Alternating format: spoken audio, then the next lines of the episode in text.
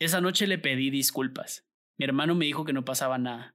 Le pregunté si recordaba lo que sucedió la noche anterior y me dijo que sí, con una sonrisa en el rostro. Le pregunté que por qué sonreía y me dijo, es que ya arreglamos todo, solo se había enojado conmigo un rato. A lo que le pregunté que quién se había enojado. Y él respondió, el hombre que juega conmigo siempre. Ayer no quise jugar con él y en la noche me dijo que me iba a llevar, pero ella me perdonó y me dijo que siguiéramos siendo amigos.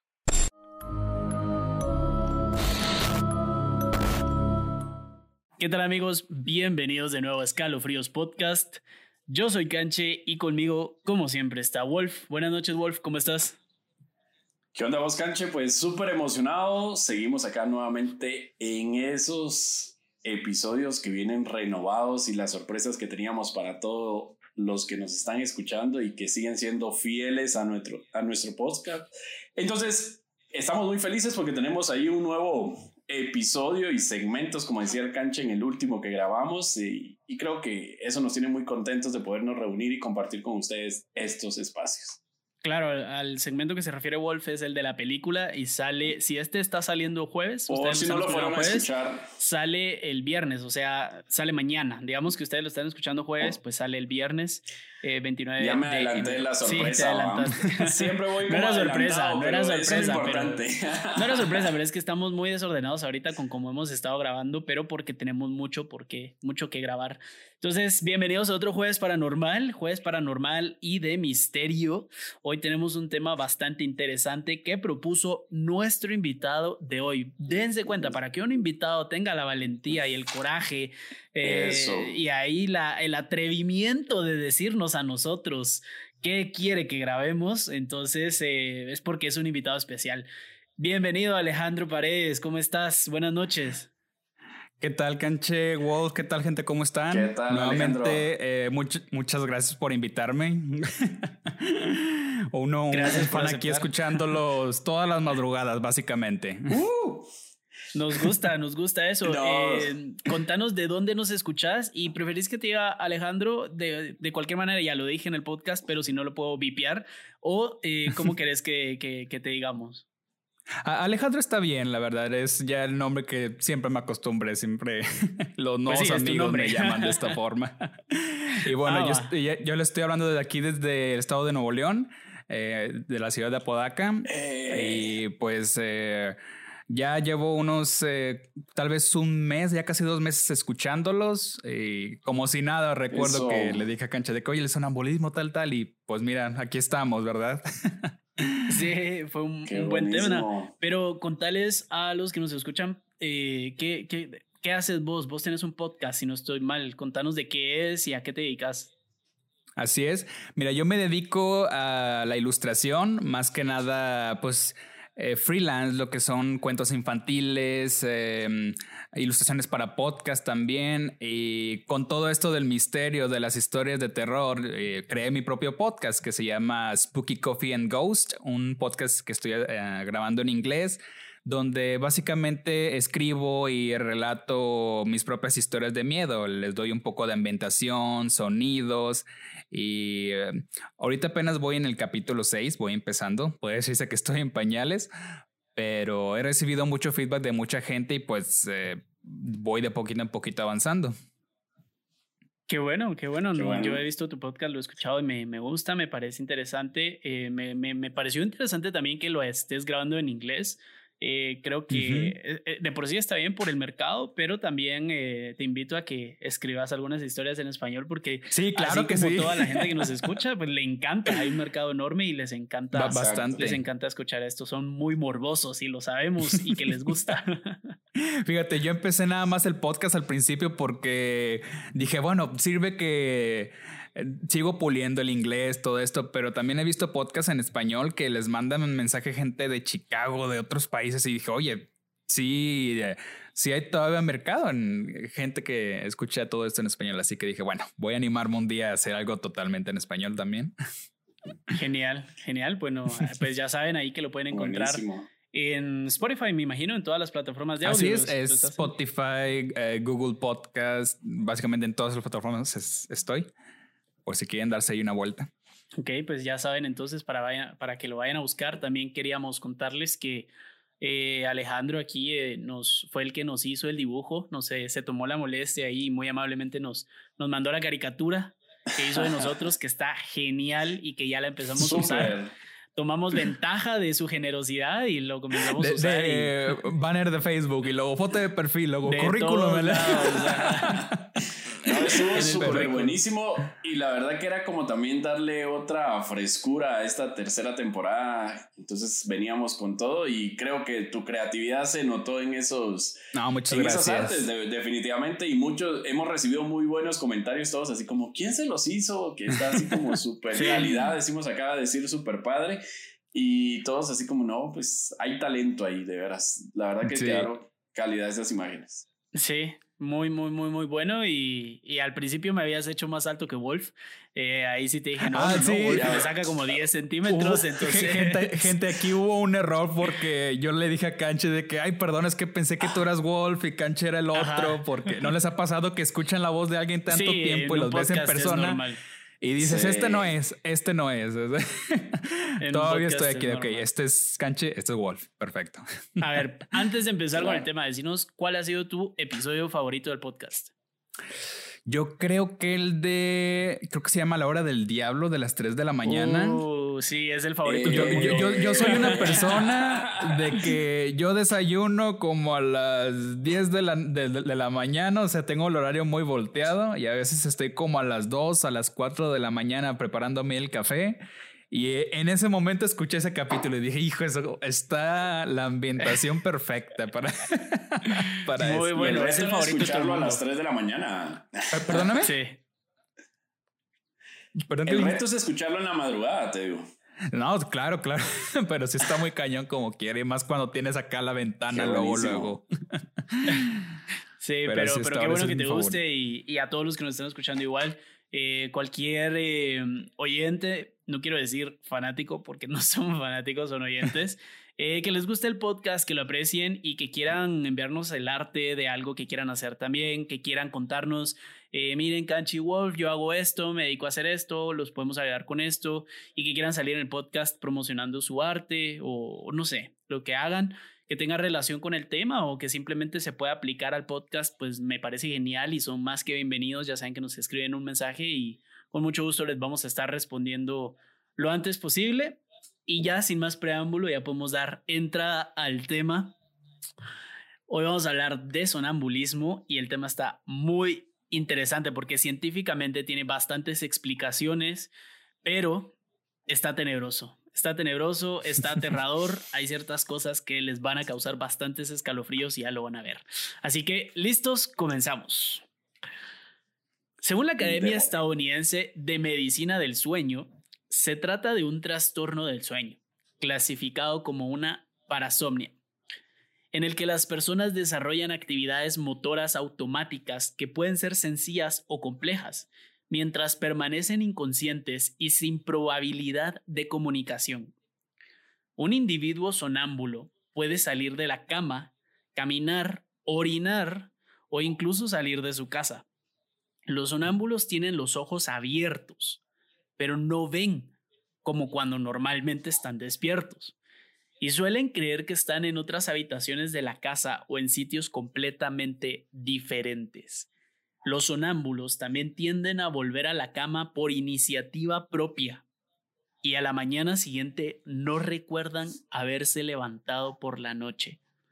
El sonambulismo se produce durante las fases 3 o 4 del sueño, es decir, en la etapa denominada sueño lento o sueño de ondas lentas. Y aquí es donde empieza el tema, porque ya de por sí hay ciertos elementos que lo hacen tenebroso el hecho de que haces cosas sin saber que lo estés haciendo, con los ojos abiertos y que después no recordes. Entonces, Alejandro nos recomendó este tema porque él tiene no solo una experiencia propia, sino una historia que nos va a contar hoy, que él escribió sobre el tema. Así que, Ale, te dejo el micrófono, por favor, danos, provocanos escalofríos.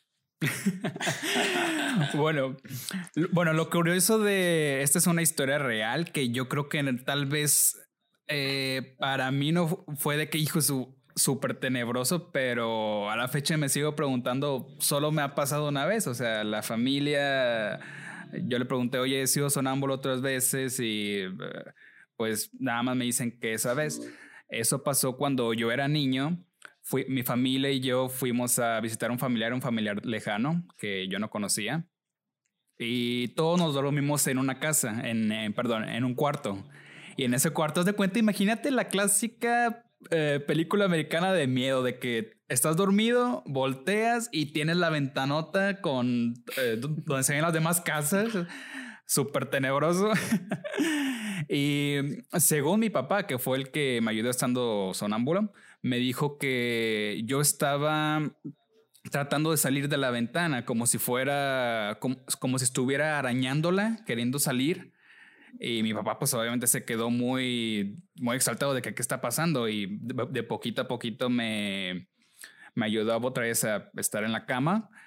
Y él me dijo que fue como si yo viera algo, si yo viera algo y quisiera salir para perseguir a esa cosa que haya, que haya visto. Al principio, pues se ve muy no tan, no tan creepy, pero yo siempre me pregunto, a ver, ¿por qué nada más ha pasado una vez de toda mi infancia de hasta ahora que yo sepa. Y digo, si hubiera sido un, perro, si hubiera sido un ruido cualquiera en la madrugada, pues hubiera despertado a, la demás, a los demás miembros de la familia. y, y, pues yo digo de que, a ver, a ver, algo debió haber, debía haber pasado aquí más que simplemente el hecho de ser sonámbulo. No sé ustedes qué opinan en cuanto a esta experiencia. Wolf, ¿te ha pasado algo a vos similar o qué puedes decirme de esto?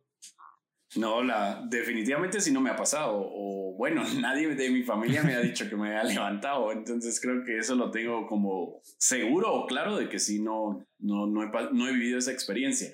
Y a mí me pasa algo como muy particular porque siempre con las personas que me rodeo en círculo más cercano de amigos y todo, tienen como eso de que siempre andan contando, es que soñé anoche no sé qué, es que no sé qué, o sea, a mí ni eso me pasa, yo en realidad es contadísima las veces que sueño, o sea, de lo contrario, casi esas cosas no, no me suceden. mucho, mucho de los de las parasomnias o parasomnías, creo que es parasomnias que existen, eh, se deben, o bueno, por lo menos lo que yo encontré en la investigación es que eh, todas tienen un, factor en común. Y es que la gente que experimenta este tipo de cosas eh, bueno, tienen varias cosas en común, pero lo que yo encontré es el estrés.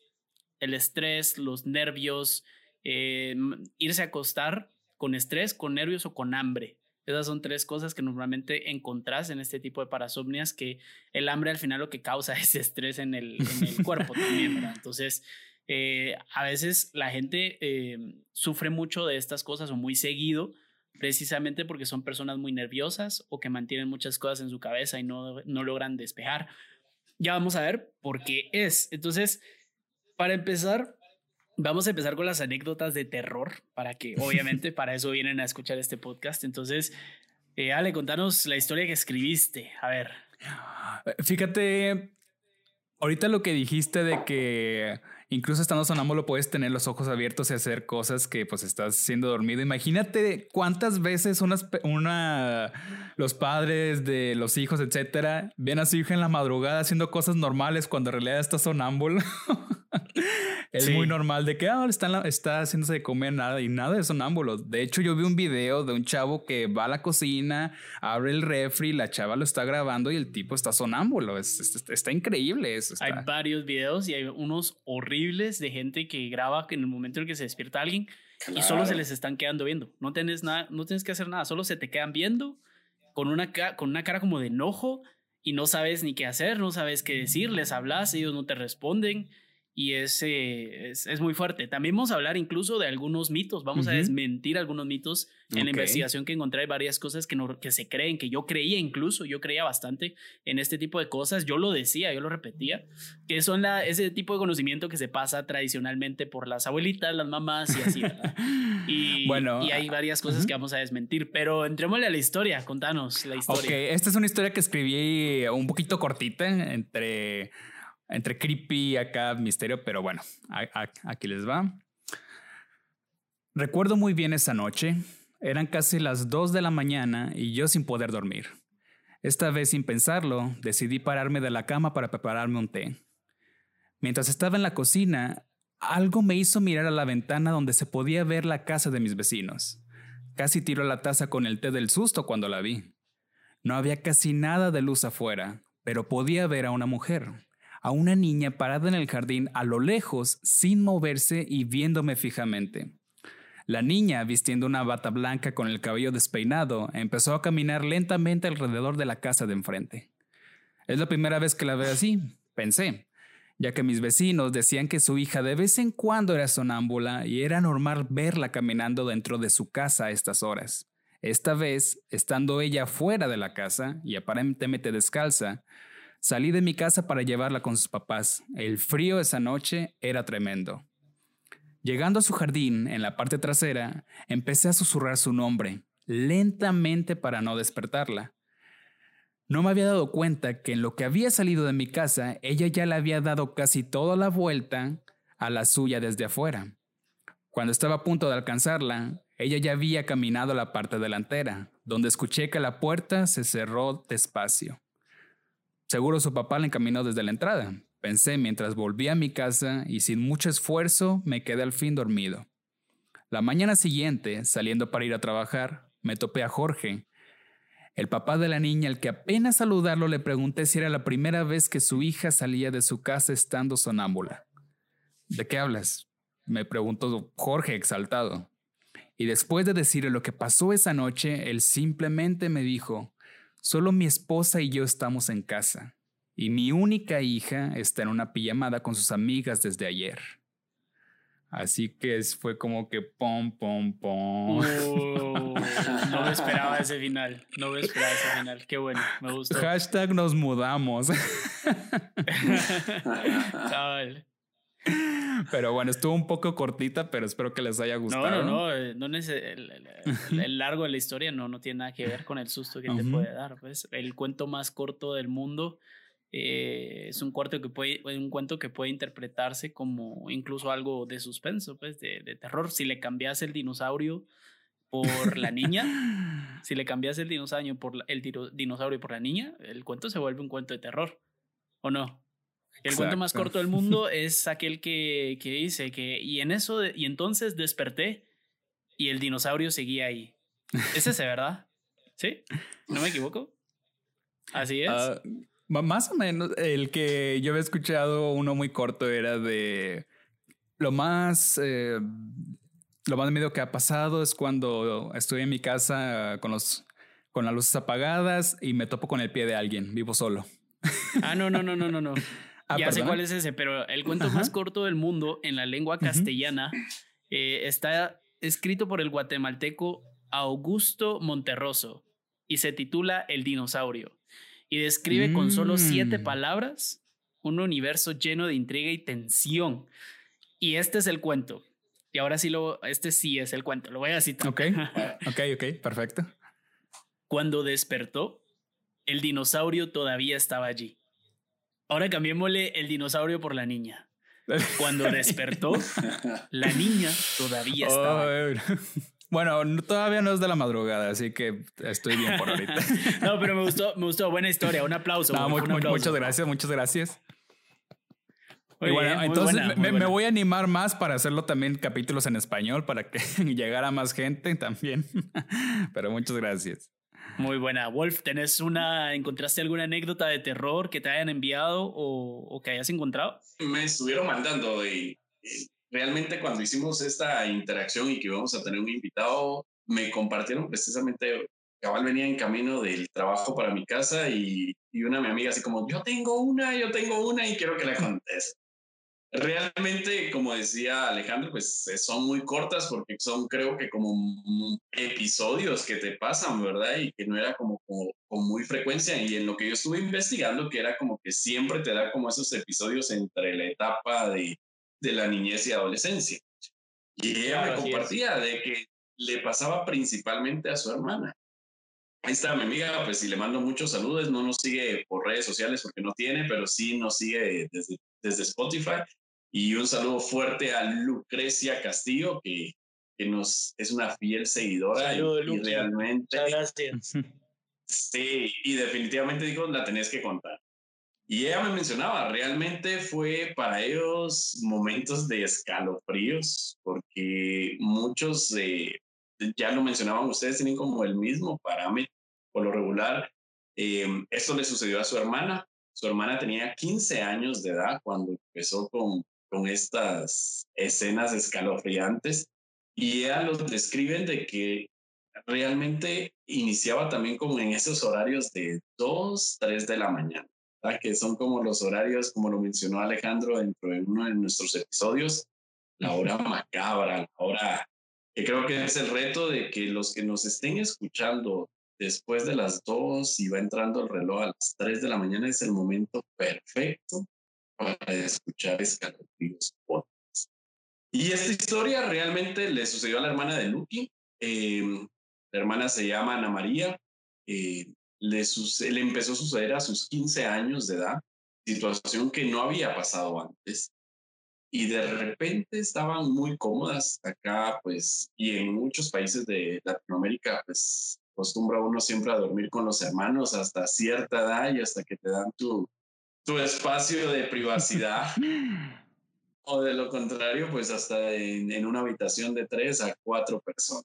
Entonces, me, me mencionaba Lucky de que ellas pues eran las, se llevaban, se llevan cinco años de edad y realmente un día pues aproximadamente a las dos de la mañana sucede que empieza a hablar la hermana Ana María y Lucky se levanta así como que me estás hablando, eh, ¿qué estás diciendo? Porque tampoco era como muy entendible, según lo describe Lucky de lo que le mencionaba no lograba comprender cuáles eran esas frases o palabras que la hermana empezó a citar a las dos de la mañana.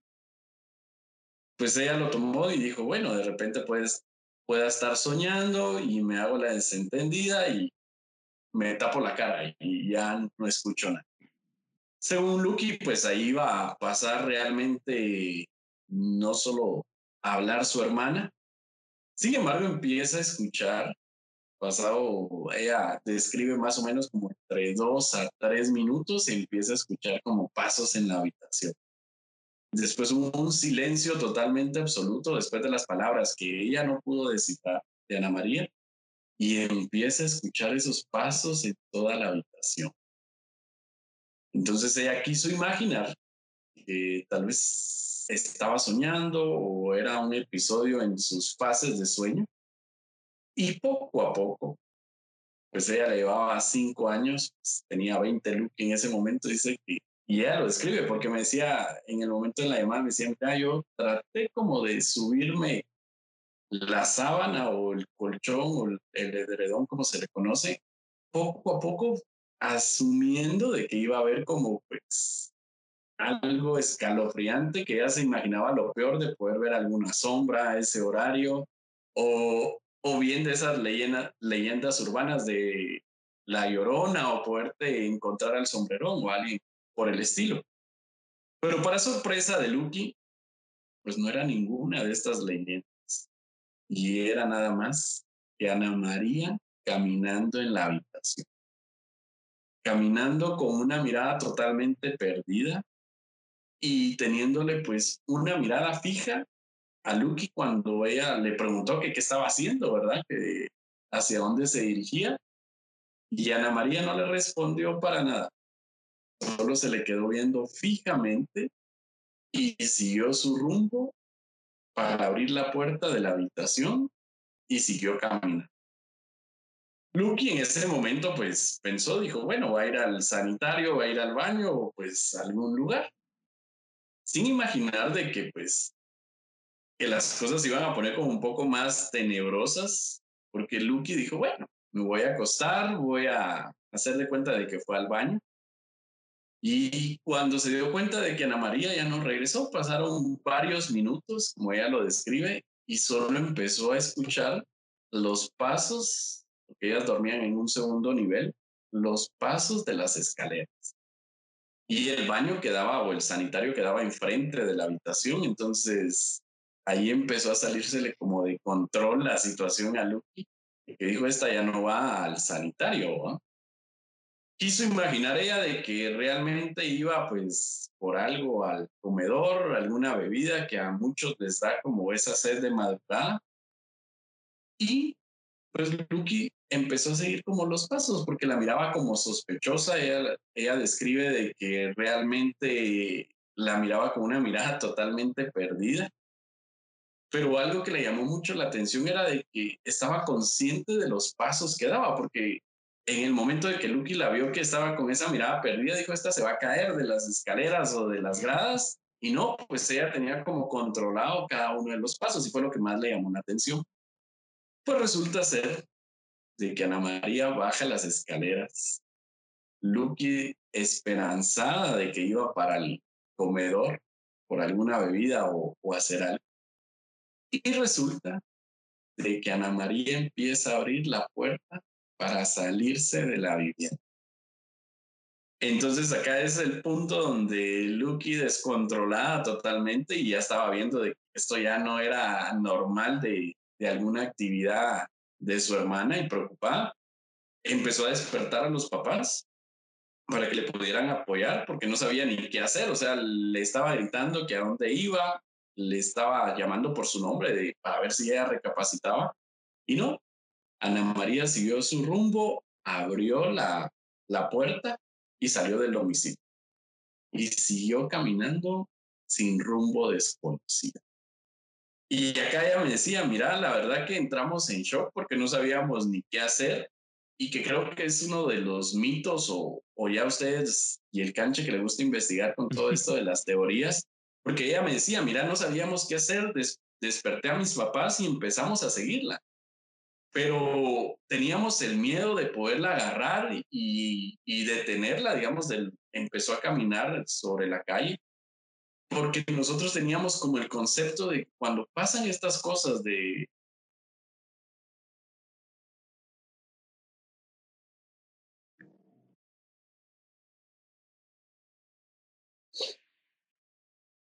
o puede pasarle más de algo o más de algún espíritu se la lleva, ¿verdad? Entonces realmente me decía, mira, entramos en que no sabíamos qué hacer. Mis papás también pues la estaban llamando por su nombre y todo, hasta que nos acercamos y sí la abrazamos y le dijimos, Ana María, ¿qué estás haciendo?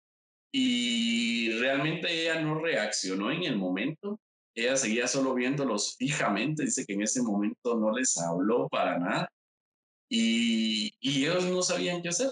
Tenían como ese mito de decir, bueno, si las despertas más de algún espíritu se va con el alma de ella. Entonces tenían como ese miedo, ese miedo, y me lo describí así, mira. Es normal, es normal, es normal. Exactamente, me dice, mira, no sabíamos ni qué hacer, porque a lo poco que nos recordábamos o lo que decían cuando miraban este tipo de circunstancias era de... Exacto, no es despertarlos porque se los puede llevar un espíritu, se pueden ganar el alma y todo eso, pero ya lo vamos a ver con las teorías que el canche nos pueda tener ahí. No, teorías no te traigo aquí, yo te traigo datos, yo te traigo datos, ciencia, no teorías, ¿eh? Eso está bien. No, y para no alargar más esta historia, me decía, mira, al final tomamos la decisión de agarrarla, mi papá la abrazó pero sí nos quedamos con aquello de qué, qué, qué estaba pasando. ¿Qué estaba pasando con Ana María? Porque realmente estaba a punto de cruzarse la calle. Obviamente, pues era un horario nocturno, pues no había mucha, mucha, ah, bueno, no habían vehículos, me imagino iba a ese horario, pero me decía no sabíamos ni qué hacer. Mi mamá totalmente espantada, rezando, me dice, va varias veces el Padre Nuestro, y lo primero que se le ocurrió es ir a traer el rosario y pues hacer algunas oraciones. Entonces, esa fue la experiencia que le pasó a Lucky y después dice que dos veces más lo volvió a realizar a Ana María.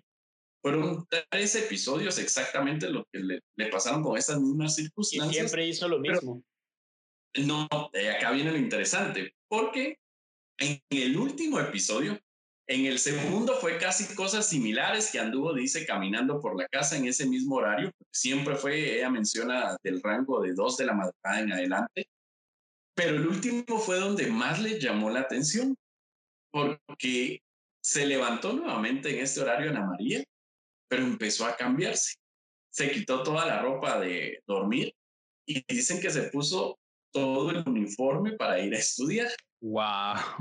Entonces, pues Lucky no sabía ni qué hacer y solo empezó así como, ya que le había pasado dos veces, la tercera era así como, no, esto anda mal.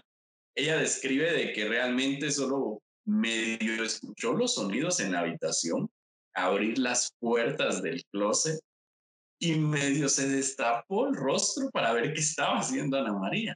Cuando la observa, ella poniéndose el uniforme para ir a estudiar. Y agarró todas sus prendas y empezó a salir nuevamente de la habitación hasta cuando Lucky le empezó a hablar y le dijo que a dónde iba. No le dijo nada en ese momento, solamente la seguía viendo fijamente y hasta en la segunda oportunidad sí le contestó a Ana María y le dijo, voy tarde a la escuela. Entonces viene Lucky en ese momento la abrazó y le dijo, no, son las dos de la mañana, vete a dormir. Y dice que se quedó en silencio Ana María y como si fue un momento de, ¿qué estoy haciendo? Y empezó a observarse ella que estaba vestida realmente como el para ir a estudiar y Lucky le muestra el reloj y le dice, son las dos de la mañana. Y ahí concluye la historia. Realmente fueron como episodios que quedaron marcados para Lucky, ¿verdad? Que fue la, la persona que me transmitió estas anécdotas y quería que se contaran acá en este episodio. Y sí, muy curioso. Y lo que me llama la atención es como que de primero no sabes cómo actuar. Yo creo que a mí me pasaría lo mismo. Nunca he visto estas, estas escenas totalmente. Y la primera digo, ¿A vos no te ha pasado? No, yo ni he visto ni me ha pasado. Uy, qué, qué. Pues mira, ese. Es, estadísticamente eh, hablando, según lo que investigué, eh, casi a toda la gente en el mundo le pasa por lo menos una vez, de diferentes maneras, ¿sí? A veces no es tan así como lo que le pasó a la hermana de Lucky. Eh, de cualquier manera, Lucky, gracias por enviarnos tu, tu historia. Ahorita vamos a, a, platicar un poco de esto, de lo que sucede antes de empezar con, el, con, la, con la charla, digamos, con el, con el meollo de esto, quiero contar una última que nos mandaron que sí me puso los pelos de punta, así medio escalofríos. Así que nos la mandaron desde Colombia, desde Cali. Me encanta, yo nunca he ido a Cali, pero la, verdad es que he visto fotos y es hermoso el lugar y me encantaría ir. Es uno de los lugares que más quiero visitar, Colombia en general. Eh, así que gracias por enviarnos la, la, historia, la anécdota o la experiencia. Eh, esta persona quiere quedarse como anónima, así que no vamos a revelar su nombre, pero sí nos dice su edad. Entonces les voy a contar la historia de esta persona. Hola Canche y Wolf, me gusta mucho el podcast, les quería contar mi experiencia con el sonambulismo. Espero la puedan contar en el episodio de Jueves Paranormal, me gustaría quedar como anónima. Soy de Cali, Colombia y tengo 23 años. Soy la hermana menor junto con mi gemelo. Uh, Desde chiquitos. Cuando hay gemelos las cosas se ponen feas. sí, compartían cuarto. Eso nos queda claro. desde chiquitos hemos sido sonámbulos los dos. Yo normalmente cuando tengo un episodio me siento en la cama y comienzo a hablar sola mientras que mi hermano se levanta y camina por toda la casa. En fin, lo que les voy a contar pasó hace mucho tiempo. Mi hermano y yo teníamos nueve años. Fue el día antes de nuestro cumpleaños, mejor dicho, la noche antes. Él no era un chico con muchos amigos, siempre lo veía solo en el patio de la escuela, y en casa tampoco jugaba mucho conmigo, se mantenía solo en su cuarto. Le gustaban mucho los bloques Lego, así que solo eso se mantenía haciendo. La noche antes de nuestro cumpleaños, mi hermano tuvo un episodio de sonambulismo muy extraño. Se levantó, bajó a la sala de la televisión y se puso a hablar mientras jugaba con sus bloques. Como compartíamos cuarto, siempre sentía cuando él se levantaba. Casi siempre se tardaba no más de cinco minutos en caminar por toda la casa y luego regresaba a su cama. Nadie se preocupaba porque nunca se había lastimado eh, o había intentado salir de la casa. Pero esta vez me di cuenta que habían pasado ya unos 20 minutos y no había regresado. Así que bajé a buscarlo. No quise despertar a mis papás para que no nos regañaran. Cuando lo vi en la sala me llevé una gran sorpresa. Él se encontraba acostado en el suelo, en una posición como si alguien lo estuviera amenazando o como si lo hubieran aventado al suelo. Tenía los ojos bien abiertos y lágrimas en ellos. Aún recuerdo su cara. Creí que estaba despierto, así que le pregunté qué había pasado, pero no me respondió. Me di cuenta que seguía dormido. Lo ayudé a levantarse y mientras lo hacía, él me decía que no lo dejara que el hombre se lo llevara. Específicamente me decía, Nani, así me decían en mi casa por cariño, no dejes que me lleve el Señor. Pero no entendía qué estaba pasando. Lo acosté y lo tapé. Él seguía con los ojos abiertos. Ya no le di más vueltas al asunto y me volví a acostar. Tenía nueve años y nunca había visto una película de terror, así que no pensé en nada paranormal o por el estilo. Al día siguiente, nuestra familia y amigos llegaron a celebrar nuestro cumpleaños. Mientras cantábamos junto al pastel, mi hermano no se veía tan feliz. Aún recuerdo haber intentado bromear con él y le dije, mejor si te alegras o te vendrá a traer el hombre de anoche. Pero su reacción me dejó espantada. En ese momento me vio comenzó a llorar y salió corriendo. Me regañaron porque pensaron que lo había insultado o algo así. Esa noche le pedí disculpas. Mi hermano me dijo que no pasaba nada. Le pregunté si recordaba lo que sucedió la noche anterior y me dijo que sí, con una sonrisa en el rostro. Le pregunté que por qué sonreía y me dijo, es que ya arreglamos todo, solo se había enojado conmigo un rato. A lo que le pregunté que quién se había enojado y él respondió, el hombre que juega conmigo siempre. Ayer no quise jugar con él y en la noche me dijo que me iba a llevar. Pero ella me perdonó y me dijo que siguiéramos siendo amigos. Hoy ya somos adultos ambos. Los dos vivimos por nuestra cuenta y me ha contado que a veces sigue soñando con un hombre extraño, a quien no puede reconocer y que está seguro que nunca ha visto en persona. Gracias por contar mi experiencia. Les mando un saludo y un abrazo desde Colombia. Gracias por enviarnos tu anécdota. Qué, buenísimo. ¿Qué les y, espero, y, espero, que nunca lo vea en persona. Claro, pero qué feo. porque sí hay casos de gente que. Es que, ajá, ve a alguien que nunca ha visto en su vida y esa persona, pues, saber si existe, pero ve un rostro que nunca, nunca, nunca ha visto. Entonces, es súper extraño y más los niños, ¿verdad? Los niños son quienes más, mm. por su inocencia, creo yo, se, se abren a este tipo de experiencias porque, como lo dijo esta, esta chica, ella no había visto películas de terror, entonces no se imaginó nada, digamos, paranormal porque no sabía, no conocía pero, pero, ¿cómo se llaman? De cualquier manera, esa misma inocencia es lo que abre las puertas a que puedas invitar a más experiencias como esta, pues, que al final los niños crecen y están bien, entonces tal vez nos están enseñando una lección de que no tenemos que tenerle miedo a todo y que las cosas son a veces humanas, son reacciones químicas y que tendríamos que aprender un poquito más de esto.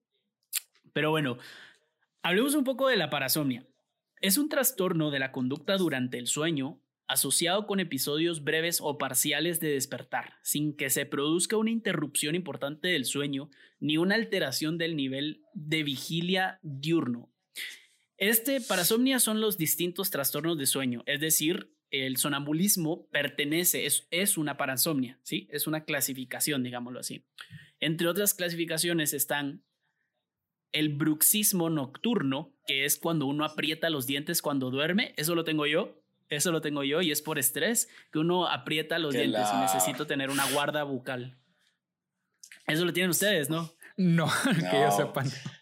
No, pero sí lo he eh, escuchado de varios amigos. Tienen que dormir con una su. Y, lo sabrías, lo sabrías, Ale, porque te duele la boca después un montón. Hay gente, pues yo me he levantado a veces mareado del dolor porque apretas mucho la boca y es por, por puro estrés y, no sé, la verdad no sé. Es por estrés y yo soy una persona que maneja mucho estrés en su día a día. hace como un sonidito, así como un rechinito. depende de qué tan duro lo hagas. Eh, usualmente he aprendido a controlarlo y no es tan duro, pero al principio sí era bastante fuerte y me lastimaba mucho. ¡Qué estrés, canche! Eh, Mucha también, edición vas a decir. también están las enuresis nocturnas, que es básicamente hacerse pipí en la cama o mojar la cama. no me eh, pasa. Y ocurre, a mí, a mí me pasó de chiquito, yo eh, le pasa casi que, según lo que leí, como al 80% de los niños cuando son pequeños o más. O sea, es, es algo que siempre pasa y, y, es porque el cuerpo se está desarrollando, digamos, según la no son sueños húmedos, No, estamos hablando de sueños húmedos. Yo creo que te... que tengas sueños húmedos a esa edad, eh, creo que eso ya está mal. ¿Cómo se llama ese nombre, Canche, perdón? Ese que dijiste. Eno, el del e, enuresis. Enuresis. ¿Crees que la mayoría de las veces que los niños se hacen pipí es por ese específicamente esa causa? Eh, o sea, ese es el, nombre del desorden, eh, del desorden del sueño, pero son varias causas. Eh, leí varias, pero digamos, entre esas estaban, por ejemplo, la, la epilepsia, estaba el estrés, la, el, el, sueño muy profundo y la imaginación, algo así como, como que ellos están realmente, piensan que están en un baño, digamos, como que su ah, sueño es muy real. No, no, no, sé cómo explicarlo científicamente, pero su sueño es muy real. De hecho, le pasó a una persona muy cercana, no voy a decirlo en este podcast porque lo escucha y, no lo voy a avergonzar, pero a esta persona en un momento eh, se despertó y en su cuarto levantó la tapa y, empezó a orinar, pero resulta que era la tapa de una caja de zapatos o de libros o no sé qué. Mm. Y es por lo mismo, es por lo mismo. Entonces, y el otro y no son los terrores nocturnos. Y de eso sí vamos a hablar un poquito más. ¿Por qué? Porque no es lo mismo, y esto, no, digamos, yo lo metí al tema porque mientras investigaba me da cuenta que aprendía bastante, aprendí bastante, eh, porque yo pensaba que eran como pesadillas, pero no, los terrores nocturnos tienen su propia categoría aparte, digamos. Y vamos a hablar un poco de esto. La característica universal de los terrores nocturnos es el desconsuelo. Durante los episodios de terror nocturno, los pacientes suelen levantarse sobre la cama en posición vertical, con los ojos bien abiertos, con una mirada de miedo y pánico en su cara, a menudo profiriendo un grito.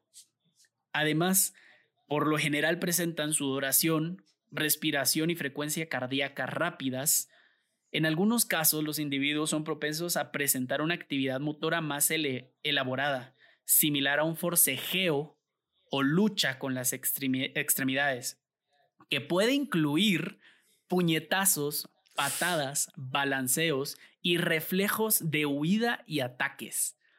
Hay una sensación de que la persona está tratando de protegerse a sí misma y o escapar de una posible amenaza que puede conducir a un daño físico de la persona.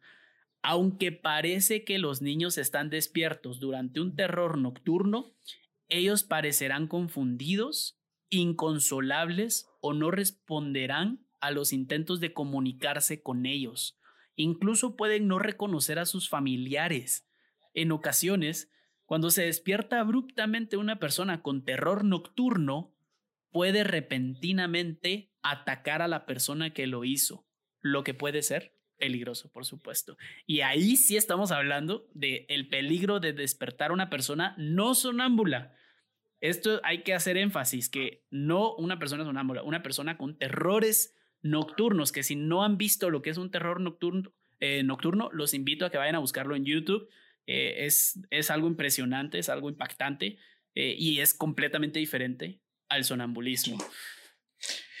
Y fíjense que algo de lo que yo estuve también como investigando un poquito de más de tres anécdotas que estuve leyendo con de este caso o de este tipo de casos, realmente las personas describen de que la primera reacción que se les da es de pararse en la cama. Y como lo mencionabas vos de forma vertical, pero lo que me llamó la atención es de que en las tres anécdotas que yo estuve investigando, decían de que estaban como simulando correr en la cama. O sea, estaban como en esa postura de estar corriendo, pero realmente, digamos, mm, no avanzaban. Y que así lo describían, digamos, las personas que los habían visto, de que como si saber cuántos metros o kilómetros habías, habías corrido. Y cuando se despertaban, era aquel cansancio y agotamiento que tenían como si en realidad hubiesen hecho ese ejercicio. Entonces fue algo que me llamó mucho la atención porque realmente viendo diferentes casos, en tres se repetía este mismo patrón, ¿verdad? De que se levantaban, se paraban en la cama y empezaban como a correr. Entonces, eh, me llamó mucho la atención también. Sí, es, es algo que se repite bastante. Eh, como decía Cabal, el hecho de que tratan de, de huir, como que si estuvieran huyendo de algo. Pero esto es terrores nocturnos. Recordemos que aparte está el sonambulismo, que es lo que ya mencionamos en la intro, la, explicación. Ahora, ¿cuándo suceden? Y aquí quiero que entremos al tema, qué bueno que mencionaste el episodio eh, de las 3 de la mañana, porque estadísticamente los episodios de sonambulismo suelen tener lugar durante el primer tercio de la noche, ya que es el periodo en el que son predominantes las etapas del sueño no REM. Si a este tercio de la noche, si suponemos que, por ejemplo, la noche comienza, que puede ser la noche, puede ser de 7 a 7, que tomamos 12 horas, de 7 a 7. Creo que es un consenso, lo podemos dejar así, ¿les parece? 7 a 7, ok. De 7 de la noche a 7 de la mañana hay 12 horas. Si lo dividimos en, en tercios, nos quedan 3 de 4, 3 de 4 horas, 3 tercios de 4 horas cada uno. El, la explicación dice que estadísticamente suelen tener lugar durante el primer tercio de la noche, que sería de 7 a 11 de la noche. Ahora, no tiene nada que ver con las 3 de la mañana ni con las anécdotas que ustedes me contaron. Pero ¿qué pasa si les digo lo que ya saben, que nadie se duerme a las 7 de la noche? nadie se duerme a las 7 de la noche. Supongamos, supongamos que en promedio nos dormimos a las 10 de la mañana. ¿Les parece? Porque yo, creo, yo sé que hay gente que se duerme a las 11, a las 12 y sé que hay gente que duerme temprano, como a las 8 o a las 9. Entonces yo pongo que como a las 10, 10 y media sea una hora promedio. ¿Les parece? Sí. El primer tercio de la noche sería de las diez y media de la mañana a las dos y media de la madrugada. ¿A qué hora te dijo Lucky que había sucedido su historia? A las 2 de, la mañana. Y es prácticamente algo de lo que mencionamos en el episodio de las 3 de la mañana, que a veces, ¿por qué las cosas o por qué nos despertamos siempre a las 3 de la mañana? Y, lo poníamos como una teoría entre Wolf y yo, decíamos, tal vez porque de, peque tal vez porque de pequeños o de bebés, ese era nuestro ciclo de sueño. Y, y, es el ciclo promedio del ser humano, digamos. Y cuando tu cerebro se va acostumbrando, lo puedes entrenar, digamos, se va despertando a esas horas, por ejemplo. Lo mismo con este tipo de, de, casos, ¿verdad? Son cosas que se pueden explicar por qué a las 2, 3 de la mañana sucede todo, porque a esa hora te despertás primero, entonces te das cuenta que está pasando. Y segundo, ¿por qué te despertás? Pues porque ese es parte del ciclo, es cuando ocurren este tipo de cosas en tu cabeza. Y ahí es donde entramos a, quiero contarles tres casos que sucedieron, son tres casos curiosos sobre diferentes situaciones en las que puede eh, representarse el sonambulismo. El primero, bueno, algo que quieran agregar de lo que acabamos de, de ver de las 2, 3 de la mañana. Yo creo que en parte también es porque ese es el momento en el que estás más en el sueño profundo, ¿no? Cuando llegas a tener ese tipo de, de casos. Había visto un video donde una persona explicaba que en los varios ciclos de sueño hay un punto donde está, el sueño está tan profundo que cualquiera, ¿cómo lo había descrito? Algo pasa en el cerebro que cualquier pequeño chistazo que puedas tener puede hacer que empieces a estar sonámbulo. Me imagino que está un poquito relacionado. Estímulo, estímulo ándale, gracias. Es la etapa del sueño REM, que es donde caes lo más profundo. Si vemos como, como, un, como niveles de sótano, como sótanos. En la planta baja, la planta cero, digamos que es a nivel de suelo, es tu conciencia mientras estás despierto. Conforme va pasando la noche, hay fases de sueño. Toda esta, esta analogía que me estoy fumando ahorita, eh, no me la tomen a ciencia pura, yo no soy neurólogo, pero es como yo lo entendí. El primer sótano, que sería la primera fase, es cuando todavía tenés movimiento rápido de los ojos, si no estoy mal, se llama, ah, no me recuerdo cómo se llama. Eh, o, cuando todavía tu cuerpo sigue conectado con tu cabeza. El segundo, que es el más profundo, es cuando ya tu, tu cabeza está, apaga tu cuerpo por seguridad. Y recuérdense de esto, ¿por qué? porque el cuerpo apaga, digamos, envía una señal para que todos los músculos se desactiven y que cualquier cosa que pase en tu cabeza quede en tu cabeza y que no mueva tu cuerpo.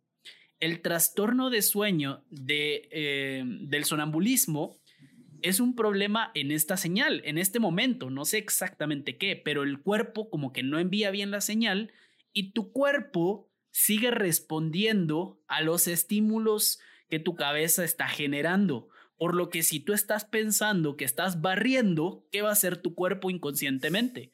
Se va a levantar y va a comenzar a barrer. Y este es el trastorno, esta es la enfermedad, digamos, la, explicación que eh, la investigación está es que esta señal o no se envía o no se recibe o de alguna manera hay un problema ahí que tus músculos no se apagan y estás haciendo todo lo que estás, quiero decir soñando, pero no, en la investigación decía específicamente que no son sueños porque no estás en la fase del sueño, estás en otra fase, ¿sí? En la fase más profunda. Entonces son como no puedo explicarlo yo, la verdad, pero eh, es, no son sueños lo que estás representando, son estímulos, eh, pero que tu cuerpo no debería estar haciéndolos. Si no existiera ese mecanismo de defensa donde te apagas los músculos, todos seríamos sonámbulos y todos haríamos cosas cuando estuviéramos dormidos y pondríamos en peligro el cuerpo. Entonces aquí hay tres historias curiosas.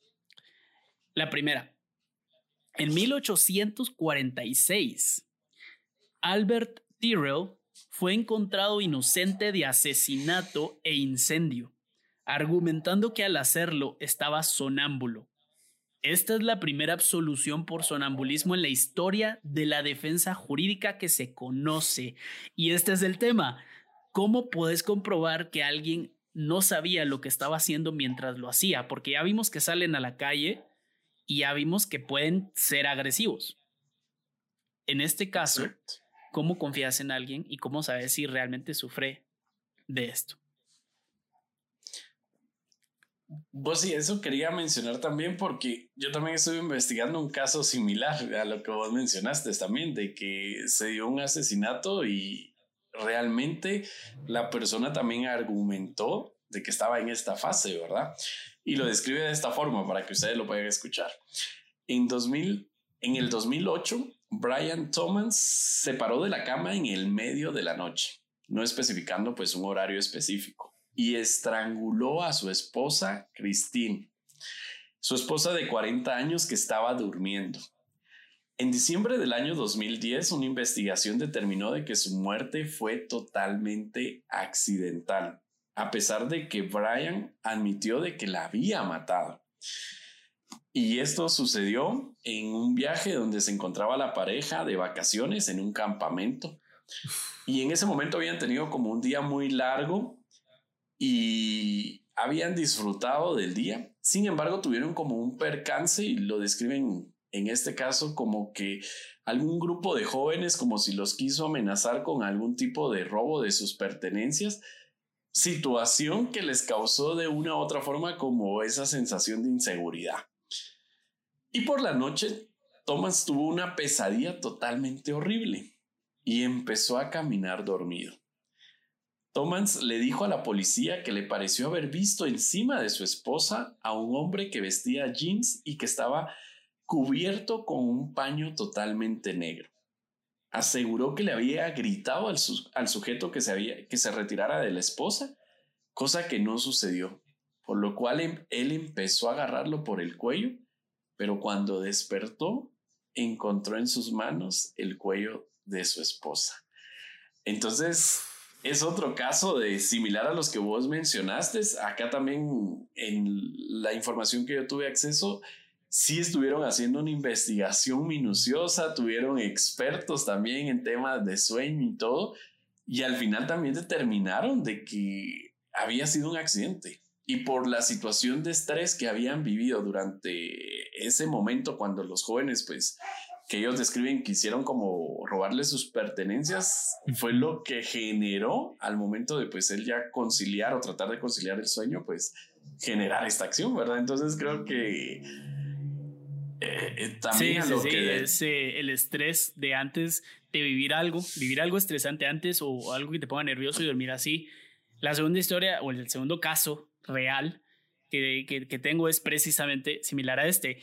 Este es un poco más, no sé, eh, yo iba a decir cómico por, por el contexto en cómo se da el estrés, cómo se pasa el estrés del, de la conciencia al sueño. Kenneth Parks, un joven de 23 años, condujo su auto a 15 millas de su casa en mayo de 1987. 15 millas.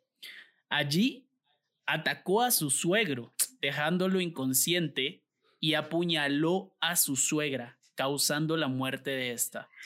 A continuación, se dirigió a la estación de la policía diciendo, creo que han matado a algunas personas. Estaba ensangrentado y su mano estaba gravemente herida. Parks no pudo recordar nada sobre el asesinato y no tenía motivos para cometerlos. Estaba desempleado e hizo hincapié en ello. Él se fue a dormir esa noche pensando en cómo iba a visitar a sus suegros al día siguiente con su esposa para hablarles de su falta de trabajo y sus problemas económicos. Después de un año fue encontrado inocente de asesinato o de tentativa de asesinato. Se presentó una apelación, pero su absolución fue confirmada. Ni siquiera fue ingresado a un psiquiátrico ya que el sonambulismo no es jurídicamente considerado como un trastorno mental. Y aquí hay dos cosas importantes. La primera, el estrés que te causó, el estar pensando en eso, una persona que no sabía que era sonámbulo probablemente, y es, es algo que eh, es un accidente, es un accidente.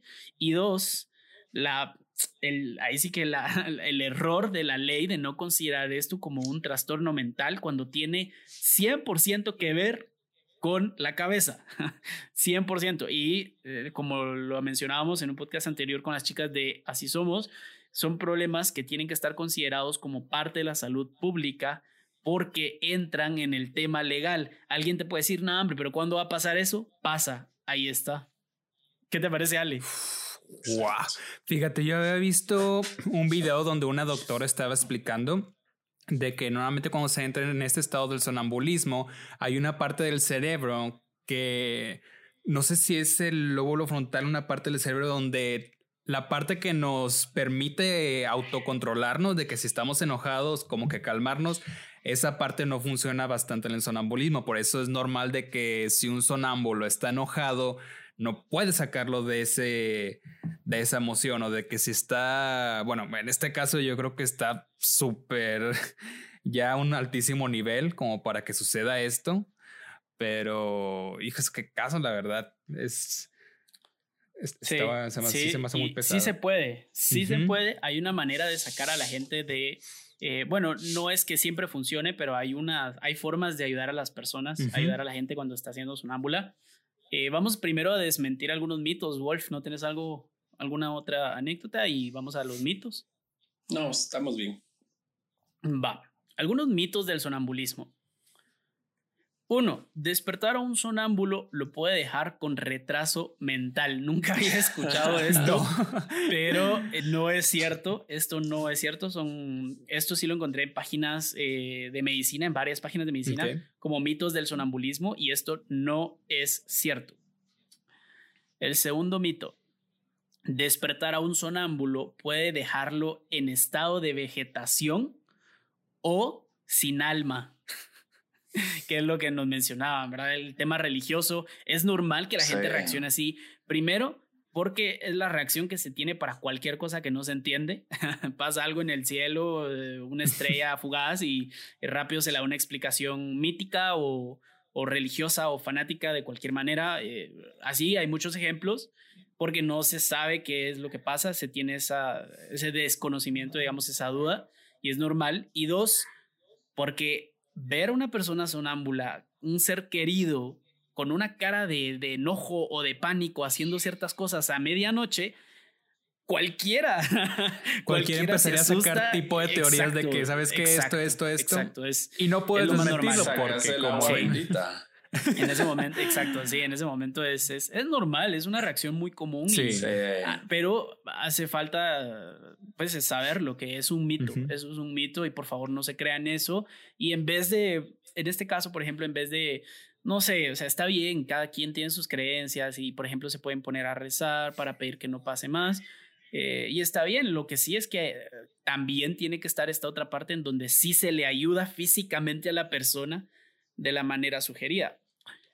Eh, otro mito es que ellos están haciendo lo que sueñan. Esto no es así. El sonambulismo se presenta en las fases de sueño profundo, no en el REM. En el REM es donde se sueña, en las fases del sueño profundo no, en las que no hay presencia de sueños, por lo que ellos no están haciendo algo que están soñando, que es lo que les estaba diciendo anteriormente. Y cuatro, despertar a un sonámbulo te puede matar o no despertarlo porque puede soñar que está peleando y te va a matar. Los episodios de sonambulismo se parecen más a un estado alterado de conciencia en el que se tiene una visión distorsionada del entorno real con el que están interactuando y su imaginación se mezcla con lo que es realmente a su alrededor. Es decir, estás, o sea, no, no estás sintiendo temor porque te están atacando y vas a atacar de regreso estás haciendo algo que tú normalmente haces. Si normalmente peleas, estoy seguro que tal vez ibas a pelear, pero si sos como instructor de kickboxing, estoy seguro que vas a pelear o es algo que normalmente haces. Pero si no, vas a estar haciendo cosas como servirte comida, eh, que es lo que más hacemos, ir a la refri. Eso es lo que 100 veces, si estás en la casa siempre lo vas a hacer como 100 veces, aunque ya comiste, ya sabes que hay en la refri, en la despensa o en la alacena y seguís yendo a cada rato. ¿Por qué? Porque así es. Entonces ese mecanismo, los sonámbulos que hacen normalmente, van a la cocina, van a la cocina, abren la refri, se preparan algo. Es lo mismo, porque es lo que repetimos más veces. O lo que pasa con la en, enuresia, no me recuerdo cómo era, que vas al baño. Vas al baño y por eso también pueden orinarse. Es algo que hacemos mucho, muy seguido. Entonces, eh, no están haciendo lo que están soñando, están repitiendo acciones que hacen durante el día. Ahora, para terminar eh, la información, ¿Cómo ayudar? Primero, quiero aclarar que no somos neurólogos ni somos doctores. Entonces, todo esto lo investigamos nosotros, pero, pero no tomen nuestra palabra como, como algo que así sea y así tiene que ser. Lo mejor es preguntar, porque yo también me creía ciertos mitos de esto, como que si despertabas a un sonámbulo te podía atacar porque estabas soñando. Yo, yo creía esto y hoy me enteré que no. Entonces, primero preguntar, a gente que sí sepa, a gente que sí sepa. O que, ya haya pasado por tantas experiencias que ya saben por dónde mover. Exacto. Sí, lo mejor es ir con un doctor. lo mejor es ir con un doctor. Eso es lo mejor, porque Internet tampoco es muy confiable. Pero bueno, la mejor manera de lidiar con sonámbulos de forma segura es dirigirlos directamente de vuelta a sus camas. Sin embargo, la persona puede continuar levantándose hasta que él o ella haya cumplido con la tarea que disparó el episodio en primera instancia. Por ejemplo, si un sonámbulo está limpiando, cosa que es una actividad común en el sonambulismo, ayudar en la limpieza puede ayudar a terminar el episodio, diciéndole a la persona, parece que has limpiado todo, o diciéndole, ya terminaste de limpiar, vamos a dormir puede ayudarle a sentir que la tarea necesaria ha sido completada. Dado que los sonámbulos tienden a no recordar nada de lo dicho o hecho durante el sonambulismo, no hay necesidad de preocuparse de situaciones vergonzosas por su parte o por parte del protagonista del episodio. Es decir, lo que mencionaba Wolf, por ejemplo, empezar a cambiarse enfrente de alguien, quitarse la ropa y que uno se altere porque está haciéndolo enfrente de las visitas o qué sé yo. No, con calma, esa persona ni siquiera se va a recordar de lo que está sucediendo. Entonces, solo es de dirigirlos de regreso a su cama o decirles, y aquí quiero agregar algo que leí, la gente a veces que está realizando una actividad como está limpiando, está esperando estímulos está esperando estímulos que sean de lo mismo. Es decir, si agarra una escoba, está esperando que la escoba pueda levantarse y que él pueda moverla. No está esperando un bloque, digamos, una escoba que pese 100 libras. No, está esperando una escoba que pueda levantarse, está esperando un piso, está esperando, qué sé yo, la pared, qué sé yo, por lo que esté barriendo. Eh, en el momento en, el que uno les dice algo que va en contra de todo lo que están haciendo, en, en su cabeza no, no lo procesan entonces hay como un choque, como que despiertan. Es como que estén limpiando y le digas, ya terminaste, ya no hay nada, eh, o ¿por qué estás haciendo esto? No hay necesidad de limpiar. Ellos es un, como la, llevarle la contraria en su cabeza, ellos reaccionan, su cuerpo reacciona, su cerebro, no su cuerpo, ¿verdad? Digamos, su cerebro reacciona. Entonces ya no es que se vayan a dormir, sino que ya esa actividad que se necesitaba hacer deja de ser necesaria, como que lo dejan ir, ¿sí? Fíjate que también, ah, perdón. Ah, fíjate que también había leído de que normalmente cuando un sonámbulo sigue haciendo las mismas cosas por varias noches es porque la persona que trata de ayudarla interrumpe con esa actividad y la manda a dormir. Por eso es, por, es, es la razón por la que el sonámbulo sigue despertando, se hace la misma tarea para completarla. Me imagino que también eh, eh, está relacionado con, con eso. Bueno, sería diferente en caso de la experiencia que nos dijo Walt de la de, la hermanita que salía y de la casa se vestía y todo, es como que, bueno, yo creo que ahí sería, deja que termine de hacer la actividad o como tú dijiste, ya terminaste, etcétera, o mira, ya es, eh, no es la hora de ir a la escuela para entrar en su... Exacto, no es la hora, exacto. Exacto. No, y son como muy interesantes los datos que vos das, Canche, porque realmente yo también ahorita conocí un poquito más del tema porque pues realmente era el tema que íbamos a abordar, investigué un poquito, pero si me decís, o sea, nunca he tenido esa experiencia, nunca he sabido de nadie cercano, entonces creo que también a veces la falta de conocimiento de eso, entonces cuando tenés a alguien que lo está experimentando, no sabes ni qué hacer, entonces creo que esos datos que vos mencionaste para los que nos están escuchando, de si han tenido ahí a las sospechas o que algún familiar ya saben cómo poder actuar, porque en realidad no es algo que, y tampoco es un tema que se hable como tan común, tan normal, y que realmente exactamente porque no sabes si está pasando algo más allá de los jueves paranormal como el día de hoy. Entonces preferís evitar o, o, o mejor em, empezás como a evadir esos temas. Entonces sabemos de que pues son muchas de las circunstancias y que también esto va relacionado también un poco con el episodio que hablamos también de la parálisis del sueño verdad entonces es como un proceso de las etapas de de, de hecho hacen énfasis en que eh, la parálisis del sueño es completamente separado, ¿sí? Que, o sea, sí tiene relación porque es una fase del sueño y todo, pero que no crean que es lo mismo, es completamente diferente y tiene sus, como dice Wolf, tiene fases de sueño separadas. Y hoy vas a conocer a, por primera vez entonces a alguien cercano a vos que tuvo una experiencia de sonambulismo, porque te voy a contar mi experiencia. Eh, Qué excelente. Y es que y, no es nada, no es nada de terror, es un mate de risa, la verdad. Eh, y fíjate, eh, lo que tú dijiste de que la gente como tampoco le pasa mucho esas cosas, tiende a pues no conocer mucho del tema y también como dijiste de lo de la parálisis del sueño, yo creo que me he topado con eh, videos, con artículos hablando más de cómo es tan paranormal la parálisis que el que desde el lado científico, porque tiene una razón todos esos tipos de de etapas. Es también saber cómo la gente reacciona ante eso, no de que no, es paranormal, eh, sonámbulo es paranormal y no, todo tiene su, su porqué. Y es importante el poder hablarlo de vez en cuando. Y solo para, y para agregar a lo que hablábamos también para los que no han escuchado ese episodio de la parálisis del sueño, también mencionábamos de que siempre había como esa circunstancia de estrés, que lo volvemos a tocar nuevamente en este episodio, digamos, de, del... Ajá, exacto. Entonces es como siempre hay como algunos patrones, por supuesto que son cosas totalmente distintas, las reacciones son totalmente distintas, pero vamos a que hay siempre como los mismos factores que te inducen en esas etapas que ya se explicaron del sueño, pues que se dan en diferentes formas, ¿verdad?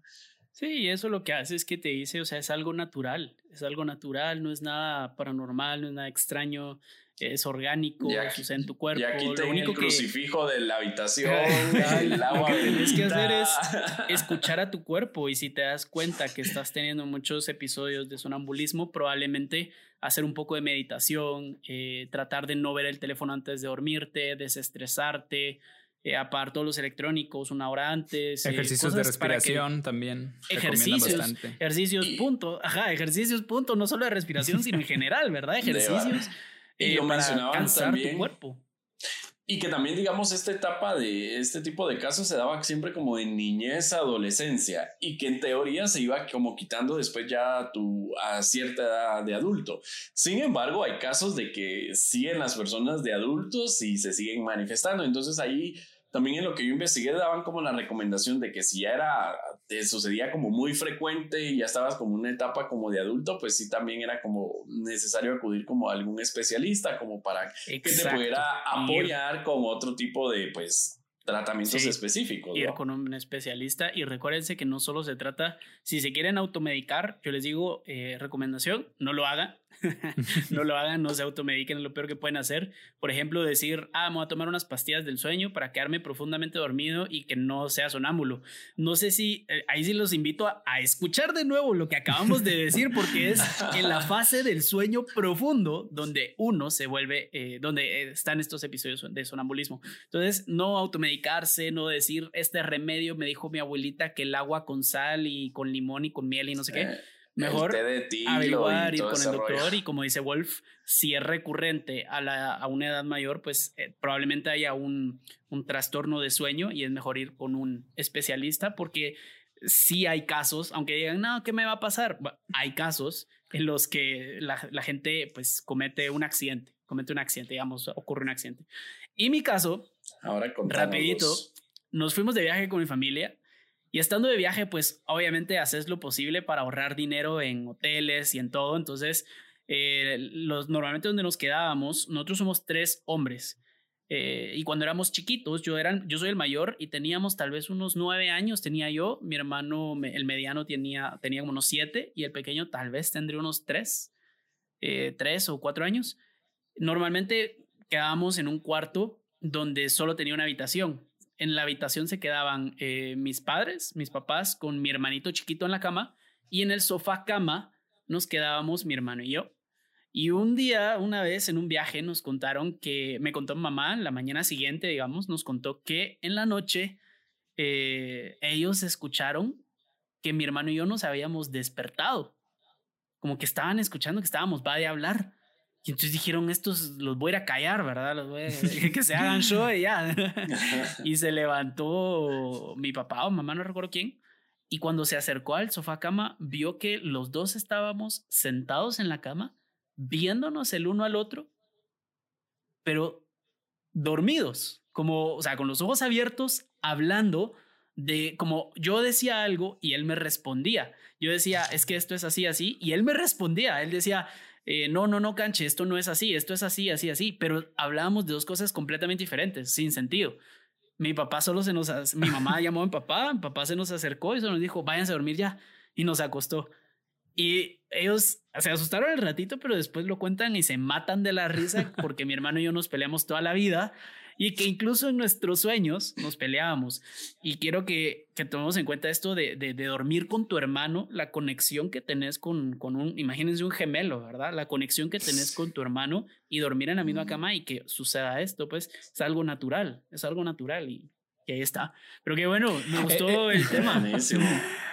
Antes de terminar con, eh, con, esa experiencia, esa plática sin sentido que dijiste con tu hermano, me imagino que fue de, oye, no, yo creo que los carros son más grandes y el otro dice, no, no, no, yo prefiero pintar de esta forma. No, no, no a mí me gusta la naranja. sí, parte como es en la noche, me imagino de, oye. no, y, era un viaje en el que eh, íbamos a Disney, íbamos a Disney y la emoción de un niño chiquito de estar de que mañana toca parque de Disney, mañana vamos a Disney World y entonces dormís con tu hermano y todo, el estrés del viaje, acabamos de llegar del aeropuerto y todo, entonces tenés tantas cosas que... La adrenalina y la emoción de que, ya amanezca. Claro. Pero bueno, Ale, te agradecemos por acompañarnos en este tema. Eh, ¿Querés dejar tus redes? Eh, ¿Dónde podemos encontrar tu podcast? ¿Cómo se llama? Y, y si querés que te sigamos en redes. Eh, bueno, primero, nuevamente, muchas gracias por invitarme otra vez. Espero que eh, pueda haber otra plática en el futuro. Y pues también, si voy a hacer más contenido en mi podcast, también invitarlos. Mis redes eh, en Instagram me pueden encontrar como Allen-Prane, así literal Prane. Y para el podcast se llama Spooky Coffee and Ghost, que en español es Café Tenebroso y Fantasmas, como quiera eh, si puedes compartirles, Canche, en tu Instagram, pues, por eh, claro, yo, te mando los links. Y ah, pues me gustó mucho. Yo, fíjate, al igual que Wolf, yo tampoco sabía tanto del tema. Yo también tenía como que mis teorías paranormales de que, oye, no, esto va a estar. Y no, fue muy informativo. Fue muy informativo, la verdad, también las experiencias. Aquí también se aprende. Aquí también se aprende. Pero esto estuvo muy interesante. Qué bueno, qué bueno que te haya gustado, Wolf. Eh, ¿Qué te pareció? No, pues súper, la verdad, como se los dije a un inicio, yo a veces soy como el que no le pasan todas estas cosas y creo que eso es lo que me motiva más de seguir investigando estos casos. No sé si soy gente normal o no sé, pero casi no me suelen pasar estas, estas circunstancias, pero creo que es importante también conocerla, porque de una u otra forma podemos eh, afrontar este tipo de circunstancias más de alguna vez y sabemos ahora cómo poder reaccionar, ¿verdad?